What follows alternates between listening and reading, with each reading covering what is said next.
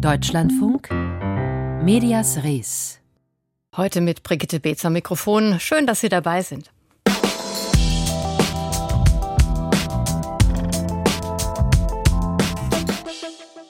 Karl Lauterbach gilt als erster Minister, der quasi durch Twitter zu seinem Posten gekommen ist. Natürlich ist das eine etwas verkürzte Analyse, doch die Popularität, die Lauterbach während der Corona-Hochzeit in Talkshows und auf Social Media erreichte, machte ihn zum Liebling der Twitter-Gemeinschaft. Und die machte Druck auf die Ampelkoalitionäre, den ewigen Mahner nun auch zum Minister zu machen. 2021 war Lauterbach der meistgenannte Mann im deutschsprachigen Twitter. Danach kam Ernüchterung auf, obwohl oder weil auch der Minister Lauterbach auf Twitter und in seiner Medienarbeit weiter sehr aktiv ist. Ob das immer so gut ist und ob Journalisten darauf adäquat reagieren, das und mehr heute bei Medias Res. Christina Berndt ist Medizinredakteurin bei der Süddeutschen Zeitung. Eigentlich eine gelassene Person, aber ihr platzte der Kragen, nachdem sie ein Interview mit Karl Lauterbach in der Rheinischen Post gelesen hatte. Vor dieser Sendung habe ich mich mit ihr unterhalten, warum das so war. Ja, es hat mich wirklich geärgert, dass er da eine so weitreichende Aussage gemacht hat und Leuten so viel Angst gemacht hat. Und das, obwohl der Forschungsstand einfach so dünn ist. Herr Lauterbach hat ja gesagt, es gäbe viele Menschen, die nach mehrmaliger Corona-Infektion eine nicht mehr zu heilende Immunschwäche hätten. Und äh, das ist natürlich was, wo Leute sagen, um Gottes Willen, jeder wird sich ja jetzt vermutlich mehrmals infizieren mit diesem Virus in den nächsten Jahren. Was passiert da mit meinem Immunsystem? Und ja, die Forschung dazu ist einfach nicht so weit, dass man so eine Aussage tätigen kann. Und da sollte einfach ein Gesundheitsminister wirklich vorsichtiger sein. Er hat ja inzwischen das Ganze ein wenig abgeschwächt. Er hat via Twitter mitgeteilt, dass es eben eben jetzt nicht mehr eine nicht mehr zu heilende Immunschwäche heißen sollte, sondern eine Immunschwäche, deren Dauer wir noch nicht kennen. Nun war ja aber bei der Rheinischen Post immerhin eigentlich eine Redaktion dazwischen, die vor der Veröffentlichung noch mal drüber geguckt hat. Hat da die Redaktion was versäumt? Nein, das war kein Fehler der Redaktion. Das hat Herr Lauterbach auch mittlerweile eingeräumt. Er hat es auch nie behauptet, dass die Redaktion da schuld gewesen wäre. Es ist ja so, Interviews in so einer gedruckten Zeitung, wenn die in so einem O-Ton sind, die Zeitung fragt, der Minister antwortet, dann werden die hinterher in Deutschland autorisiert. Das heißt, der Minister kriegt es, der kann da drüber gucken und sagen, na ja, da habe ich vielleicht ein bisschen ne, mich zu weit aus dem Fenster gelehnt, jetzt äh, schwäche ich diese Aussage ab. Und das ist auch bei bei diesem Interview vorher passiert. Und offenbar, so stellen es Herr Lauterbach und das Ministerium dar, hat er dabei diesen Satz abgeschwächt. Aber diese Änderung ist durch Fehler im Ministerium nicht an die Rheinische Post weitergegeben worden. Und so hat er jetzt im Nachhinein darum gebeten, dass man diese Änderung doch noch übernimmt, weil er selber auch eingesehen hat, dass diese Aussage wirklich zu weitreichend war. Und die Zeitung hat sich tatsächlich darauf eingelassen und hat das verändert mit Hinweis darauf, dass da eine Veränderung vorgenommen wurde. Nun ist ja Karl Lauterbach ein großer Twitterer vor dem Herrn. Haben Sie den Eindruck, dass er da häufiger auch ein wenig im Ungefähren bleibt, was seine Aussagen anbetrifft? Also jetzt nicht, dass die Aussagen falsch sind, aber dass er die vielleicht twittermäßig sehr stark zuspitzt? Das passiert leider immer wieder. Also in den letzten Monaten finde ich, hat es sich auch gehäuft. Das mag jetzt einfach auch durch den höheren Druck passiert sein. Er ist nun mal Minister, er hat ein Ministerium zu führen. Er ist ja auch ein sehr fleißiger Minister, muss man sagen. Er treibt sehr, sehr viele Gesetzesvorhaben voran. Aber umso vorsichtiger sollte er natürlich sein, wie er sich in den sozialen Medien und auch ansonsten in den Medien äußert. Und da ist er schnell mal mit so einem Tweet bei der Hand, wo man sagen würde, da wäre eine Abwägung wirklich nötig gewesen. Und es sind nicht nur Feinheiten, die da schiefgelaufen sind, sondern mitunter hat er ja auch wirklich Falschnachrichten verbreitet. Haben Sie den Eindruck, dass Journalistinnen und Journalisten das auch richtig immer einordnen? Denn ein Problem ist ja, wenn ein Minister etwas sagt, dann ist es ja erstmal grundsätzlich von Nachrichten wert. Das ist natürlich auch oft schwierig für JournalistInnen. Ja, in diesem Fall konnte ich sehr böse und sehr direkt kommentieren, weil ich sehr in der Sache drin war. Darum wusste ich sehr genau, was Stand ist und dass es eben unmöglich ist, so eine Aussage in die Welt hinaus zu posaunen äh, zum derzeitigen Zeitpunkt. Das kann man aber natürlich nicht immer. Wenn man so einen Tweet sieht als Journalistin, dann muss man ja auch erstmal recherchieren, wie groß ist der Wahrheitsgehalt, wie groß ist der Fehler. Darum glaube ich, ist es manchmal sehr schwierig für Medienschaffende, das entsprechend einzuordnen. Und bis man das dann recherchiert hat, ist es vielleicht auch schon nicht mehr interessant genug. Also es hängt von der Tragweite der Aussage ab, würde ich sagen, ob man als Journalistin darauf anspringt und natürlich auch von der Überprüfbarkeit. Und da muss man schon sagen, sind dem Lauterbach natürlich in der letzten Zeit durchaus mal solche Tweets um die Ohren geflogen. Mhm. Lauterbach ist ja ein Typ, das heißt per se eine Medienpersönlichkeit. Sind Journalistinnen da manchmal zu unkritisch ihm gegenüber? Das würde ich nicht sagen. Also es ist ja schon so, dass er auch viel, viel Gegenwind erhält, gerade auch weil er so ein Typ ist. Ich merke das durchaus auch an Leserreaktionen. Und so, glaube ich, geht es auch der Journalistenwelt. Bei aller Professionalität gibt es natürlich Menschen, die auf ihn eher positiv ansprechen und weniger positiv. Also ich finde nicht, dass man ihn milde behandelt. Er wird schon auch in manchen Medien und von manchen Journalisten sehr, sehr hart angefasst, aus meiner Sicht zum Teil auch zu hart. Meint Christina Berndt. Sie ist Medizinredakteurin der Süddeutschen Zeitung.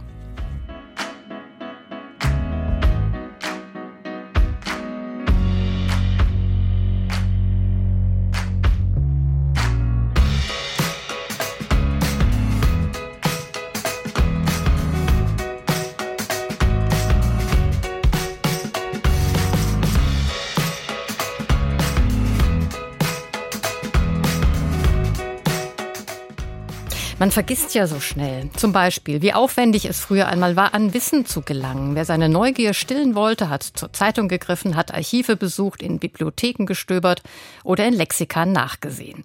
Hat die Nachrichten im Radio eingeschaltet oder die Tagesschau im Fernsehen gesehen. All das ist heute kein Muss mehr. Das Internet hat viele neue Möglichkeiten geschaffen, sich zu informieren. Doch verhindert das Urheberrecht häufig, dass Otto normalen NutzerInnen zu jeder Zeit an jedem Ort an interessante Inhalte kommen kann. Obwohl letztere dafür ja im Falle des öffentlich-rechtlichen Rundfunks schon bezahlt haben. Um dieses Dilemma zu lösen, setzt nun die Tagesschau auf Creative Commons Lizenzen. Michael Borgers über öffentlich finanzierte Inhalte für alle, Lizenzfragen und Videos, die das genau erklären. Die Musik gibt den Ton an. Zu beschwingtem Fahrstuhlsound zeigen einfache Grafiken, wie von nun an Erklärvideos sorgenfrei nutzbar sein sollen. Jetzt möglich sei das durch Creative Commons Lizenzen, kurz CC. Das bedeutet, Inhalte dürfen frei verbreitet werden. So steht es weiter in schwarzen Buchstaben auf grauem Hintergrund. Und unter diesem 49-Sekunden-Film finden sich dann weitere Clips auf der Webseite der Tagesschau. Mehr als 50 Videos im praktischen Smartphone-Hochformat, die Fragen nachgehen wie Wann wird Kälte gefährlich? Weniger Frühgeburten durch Corona oder kurz erklärt Inflation. Anja Esselborn freut sich über das neue Angebot des NDR. Esselborn unterrichtet im schleswig-holsteinischen Wedel an der Volkshochschule.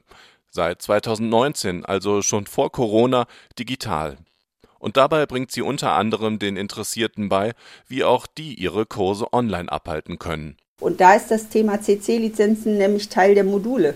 Also von daher ist das da ein wichtiges Thema. Denn mit Videokonferenzen im Internet würden sich ganz andere Fragen stellen als beim Präsenzunterricht vor Ort, betont die VHS-Lehrerin. Was setze ich da für Inhalte ein? Was zeige ich für Bilder?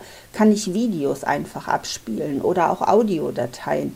Also eine Kursleitung muss sich darüber im Klaren sein, wie kann ich das denn darstellen, dass ich mich hier rechtlich nicht in einer Grauzone bewege. Fragen, die bei Inhalten unter der Creative Commons Lizenz eindeutig geklärt seien, so Anja Esselborn.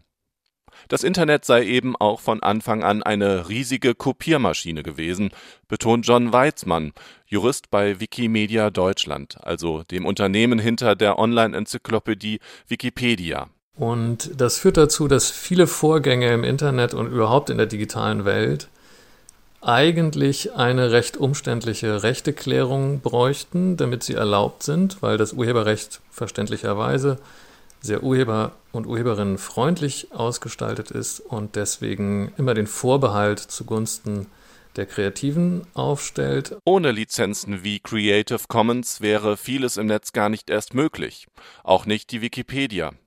Deshalb fordere man bei Wikimedia schon lange, dass öffentlich finanzierte Inhalte wie die des öffentlich-rechtlichen Rundfunks auch von allen genutzt werden dürfen, nicht nur im Bildungsbereich. Das gleiche gilt natürlich für andere potenzielle Nachnutzende. In der Kultur, in der gesamten Kulturproduktion kann man das auch verwenden. Im Dokumentarfilmbereich gibt es unzählige Bedarfe an, an äh, hochwertigen Clips, die man nutzen darf, ohne komplexe Rechteforderungen und Rechteklärungen vornehmen zu müssen. Das ZDF stellt bereits seit 2020 Bildungsinhalte unter CC-Lizenz bereit. Zuletzt beispielsweise aufwendig produzierte Clips des Wissenschaftsformats Terra X, wie diesen zu autarker Ernährung. Kann sich Deutschland selbst ernähren? Oder müssten wir den Gürtel enger schnallen, wenn wir keine Lebensmittel importieren könnten? Die Erklärvideos der Tagesschau könnten deshalb auch nur ein Anfang sein, unterstreicht John Weizmann. Die ARD holt jetzt so ein bisschen auf gegenüber dem ZDF, was schon weiter ist, was das angeht, auch schon deutlich routinierter ist im Umgang mit freien Lizenzen. Aber aus unserer Sicht ist das tatsächlich die Zukunft, sprich es müssen maßgeblich eigenfinanzierte Wissensinhalte standardmäßig freigegeben werden. Davon würde nicht nur die Wikipedia, sondern der gesamte Bildungsbereich in Deutschland profitieren, erklärt der Experte für Urheberrecht. Am Ende gehe es darum, dass sich Anbieter wie die VHS wieder neue, an die eigenen Bedürfnisse angepasste Angebote zusammenbauen können. Auch VHS-Kursleiterin Anja Esselborn würde sich über noch mehr Inhalte freuen. Weil jeder kennt die Tagesschau, jeder kennt die öffentlich-rechtlichen Sender. Also da hat man ja auch eher ein Vertrauen, als wenn ich ins Internet gehe und irgendwo mir irgendwas raussuche da kann ich nie ganz sicher sein, ob ich mich da wirklich ja richtig verhalte, wenn ich das Ganze teile. Inhaltliche Orientierung in Zeiten von Fehl- und gezielter Desinformation.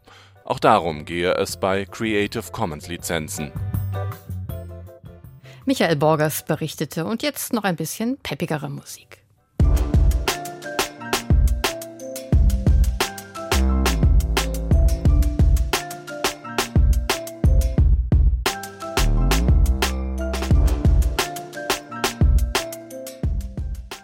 In wenigen Ländern der Welt dürfte die Aufmerksamkeit für die Trennung von Medien und Staat so groß sein wie in Deutschland. Nie wieder soll es eine Vermischung geben wie im Dritten Reich oder auch in der DDR. Deshalb die komplizierte Organisation des öffentlich-rechtlichen Rundfunks und die Aversion der Print- und Online-Verleger gegenüber staatlicher Einmischung. Nun wurde im April letzten Jahres Libra, das Rechtsbriefing, aufgelegt. Eine Webseite und ein Newsletter, die über aktuelle Entwicklungen im Bereich Jura und Justizwesen informieren. Erstmal eine gute Sache, möchte man meinen. Die Juristerei ist ja eher unterberichtet. Aber die hinter Libra sich verbergende Juris GmbH befindet sich mehrheitlich in Staatshand. Widerspricht Libra damit dem Gebot der Staatsferne? Michael Mayer hat sich sachkundig gemacht. Das Justizministerium unter Minister Marco Buschmann ist äußerst aktiv auf Social-Media-Plattformen. Unter anderem veröffentlicht Buschmann regelmäßig auf der Website des Bundesministeriums und bei YouTube den Videopodcast Jetzt erst recht, Buschmanns 60 Sekunden. Der Rechtsstaat muss wehrhaft sein. Nun ist eine Debatte darum entstanden, inwieweit die im Frühjahr letzten Jahres gestartete Seite Libra, das Rechtsbriefing, das Gebot der Staatsferne einhält. Auf der bunt daherkommenden Seite sind Artikel über verschiedenste Themen, vom Einsatz von VR-Brillen bei Tatortbegehungen bis hin zur Frauenquote in der deutschen Anwaltschaft. Produziert wird die Website von der Juris GmbH, an der der Bund mehrheitlich beteiligt ist. Weder die Juris GmbH noch das Bundesjustizministerium wollten sich dazu in einem Interview äußern. Die Juris GmbH teilt aber mit, dass man an der Neuaufstellung der Firma arbeite. Weil die Entflechtung vom Bund und die damit verbundene Privatisierung der Juris GmbH noch nicht vollständig erfolgt sind, konnte der falsche Eindruck entstehen, Juris agiere mit Libra als Staatsunternehmen. Faktisch sind aber 98 Prozent der Aktivitäten der Juris GmbH Wertschöpfungsleistungen als Wirtschaftsunternehmen auf dem Markt. Nur etwa zwei Prozent der Aktivitäten von Juris machen Verwaltungshelferaufgaben für die öffentliche Hand aus, die historisch gewachsen sind und über die Jahre immer weiter zurückgefahren wurden. Letztlich sei die völlige Privatisierung der Juris GmbH eine Entscheidung des Bundes. Für Frank Überall, Vorsitzender des Deutschen Journalistenverbands, ist der Fall Libra einer, bei dem sich Transparenzfragen stellen. Wenn hier unter Deckmäntelchen versucht wird, einem was unterzuschieben, dann ist das einfach nicht fair und aus Steuergeldern bezahlt oder mitfinanziert schon mal gar nicht. Journalismus hat im Moment, auch was die Finanzierbarkeit angeht, ziemlich zu kämpfen. Und da sind dann solche Konkurrenzangebote, wenn man das mal konsequent zu Ende denkt, sogar gefährlich für die Demokratie. Auch bei den Zeitungsverlegern ist man alarmiert, zumal die Website Libra bei weitem nicht das erste Beispiel dieser Art ist, sagt Anja Pasquay, Sprecherin des Bundesverbands der Zeitungsverleger BDZV. Sie kritisiert, dass seit Jahren die Öffentlichkeitsarbeit staatlicher Stellen sich immer weiter ausbreitet. Wir haben höchstrichterliche Entscheidungen erwirkt die müssten eigentlich die öffentliche Hand auch dazu anhalten, ihre medialen Aktivitäten so zu begrenzen, dass die Garantie der Pressefreiheit nach Artikel 5 Grundgesetz nicht gefährdet wird. Diese Urteile werden einfach leider vielfach ignoriert. Ein anderer vergleichbarer Fall war vor zwei Jahren jener des Stadtportals Dortmund.de. Die Verleger sahen durch redaktionelle Inhalte die Staatsferne gefährdet. Die Website durfte laut richterlichem Beschluss des Bundesgerichtshofes zwar weitermachen, musste aber den Anteil ihrer redaktionellen Inhalte deutlich zurückfahren. Anja Pasquale sagt, es gehe auch nicht darum, die Öffentlichkeitsarbeit der Ministerien und Behörden grundsätzlich zu verbieten. Es gehe aber schon um Form und Inhalt des jeweiligen Angebots, auch bei der jetzt diskutierten Website Libra. Hier handelt es sich um ein redaktionell aufgemachtes, optisch ansprechendes, juristisches Infoprodukt, das so auch von einem privatwirtschaftlich agierenden Verlag angeboten werden könnte und wird. Sprich, Libra löst sich vollständig von den Aufgaben einer neutralen Rechtsdatenbank. Aus unserer Sicht ist diese Plattform im aktuellen inhaltlichen Zuschnitt nicht legitimierbar. Jan-Christopher Kalpen, Medienrechtler an der Uni Münster, stellt fest, dass es keine ganz klare juristische Abgrenzung gebe, aber redaktionell gestaltete Inhalte, die staatlich finanziert werden, seien nun mal untersagt. Am Beispiel Dortmund.de habe der BGH geurteilt, journalistisch gestaltete Texte müssen eine untergeordnete Rolle spielen, da die Seite ja auch im Markt agiere. Das ist dann eine wettbewerbsrechtliche Frage oder kann eine wettbewerbsrechtliche Frage sein, inwieweit solche Nebenprodukte oder öffentliche Informationsangebote dann der privat organisierten Presse Konkurrenz machen dürfen. Der BDZV will derzeit noch nicht den Klageweg beschreiten. Man habe schriftlich an Justizminister Marco Buschmann appelliert, dass man die mangelnde Staatsferne beseitigen soll. Das Bundesjustizministerium teilt mit, dass man die aufgeworfene Frage der Staatsferne sehr ernst nehme. Man wolle diese Frage durch eine Studie ergebnisoffen untersuchen lassen und habe bereits ein Vergabeverfahren eingeleitet. Michael Mayer fasste uns die Probleme um Libra zusammen.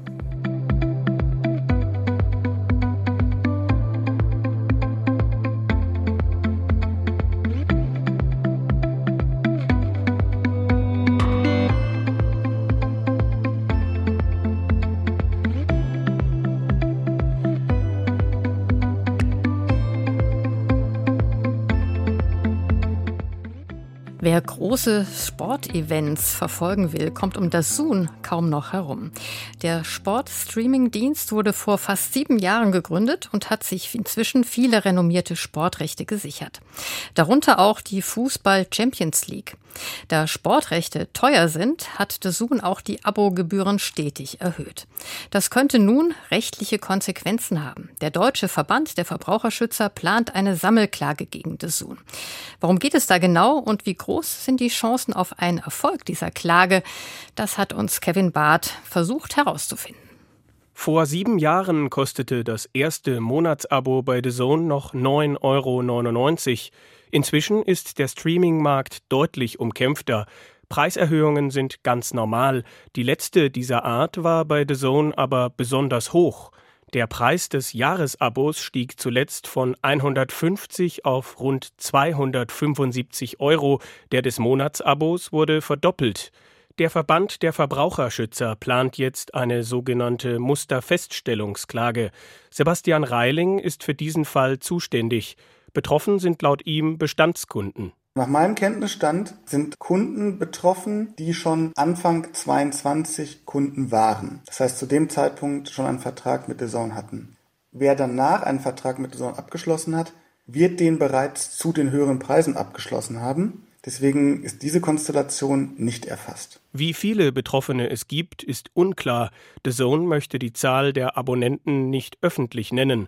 Dass nun eine Sammelklage droht, liegt an einem kleinen, aber wichtigen Detail, schildert Sebastian Reiling. Nach meiner Kenntnis hat The Zone Preiserhöhungen angekündigt und durchgeführt, ohne die betroffenen Verbraucher und Verbraucherinnen um Zustimmung zu bitten. Sie haben diese Preiserhöhung auf eine Preiserhöhungsklausel gestützt, die sich in ihren AGB findet. Und die ursprüngliche Klausel war intransparent und deswegen unwirksam aus meiner Auffassung. Für den Münsteraner Medienrechtler und Rechtsanwalt Jan Kalpen ist dieser drohende Rechtsstreit keine eindeutige Sache. Bei einem Blick auf die allgemeinen Geschäftsbedingungen von The Zone erkennt er aber durchaus Chancen für die Verbraucher. Als Kunde ist es schon zumindest ziemlich schwierig abzuschätzen, in welchen Fällen jetzt eine Preiserhöhung kommen kann. Genau das sollen aber AGBs leisten, dass der Kunde, der Verbraucher geschützt ist durch eine transparente, klare, verständliche Formulierung und eine gewisse Planungssicherheit auch hat. Auch die Tatsache, dass es um eine ziemlich drastische Preiserhöhung geht, könne eine Rolle spielen. Gesetze, die zum Beispiel die Kosten für Sportstreaming regeln, gibt es bislang nicht. Jan Kalpen berichtet aber von zwei ähnlichen Gerichtsprozessen. Es gab in der jüngsten Vergangenheit Preiserhöhungen, zum Beispiel bei Netflix das vom Kammergericht Berlin für rechtswidrig beurteilt wurde. Und auch Sky hat einen Prozess in München verloren, in dem es darum ging, nicht Preiserhöhung, sondern Änderung des Angebotpakets. Auf Anfrage von Medias Res antwortete The Zone schriftlich. Man habe die vom Verband der Verbraucherschützer angesprochenen Punkte sehr ernst genommen und sich umgehend von einer führenden internationalen Anwaltskanzlei rechtlich beraten lassen. Man sei nach wie vor davon überzeugt, dass die allgemeinen Geschäftsbedingungen mit dem geltenden Recht in Einklang stehen. Bis es zur Musterfeststellungsklage kommt, muss laut Sebastian Reiling aber noch einiges passieren. Der erste Schritt ist, dass wir Verbraucherfälle suchen, denn wir müssen glaubhaft machen, dass viele Verbraucher und Verbraucherinnen von den Klagezielen betroffen sind. Wenn das der Fall ist, würden wir eine Klage einreichen und dann würde das Gericht die Klage, wenn es das für zulässig hält, weitergeben an das Bundesamt für Justiz. Das würde ein Register eröffnen in dieses Register könnten sich dann Verbraucher und Verbraucherinnen eintragen. Betroffene können sich aktuell online unter musterfeststellungsklagen.de melden. Wenn später das Urteil positiv für die Verbraucher ausfallen sollte, bekommen sie nicht automatisch ihr Geld zurück. Sie müssen einzeln ihre Ansprüche geltend machen. Bis es zu einem Urteil kommt, kann es laut Medienrechtler Jan Kalpen durchaus mehr als ein Jahr dauern. Und auch danach sei es ziemlich wahrscheinlich, dass mindestens eine Seite in Berufung geht. Der Schaden für The Zone könnte aber auch bei einer Niederlage vor Gericht gering sein. Das Urteil im schlimmsten Fall für The Zone lautet, dass diese Preiserhöhung unwirksam war. Das betrifft dann allerdings auch nur die Abonnements und die Kunden, die sich dieser Musterfeststellungsklage angeschlossen haben. Diejenigen, die von der Preiserhöhung betroffen sind, sich aber nicht angeschlossen haben, deren Ansprüche werden voraussichtlich verjähren. Sagt der Medienjurist Jan Kalpen in einem Beitrag von Kevin Barth. Und das war's von uns, von Medias Res für heute. Wenn Sie noch Zeit und Lust haben, dann hören Sie doch weiter zu. Bei uns hier im Deutschlandfunk. Nach den Nachrichten gibt's den Büchermarkt mit dem neuen Werk des Publizisten Max Czolek, das Versöhnungstheater heißt. Und da geht es nicht um Eheprobleme, sondern den öffentlichen Umgang mit der deutschen Vergangenheit. Machen Sie es gut, sagt Brigitte Beetz.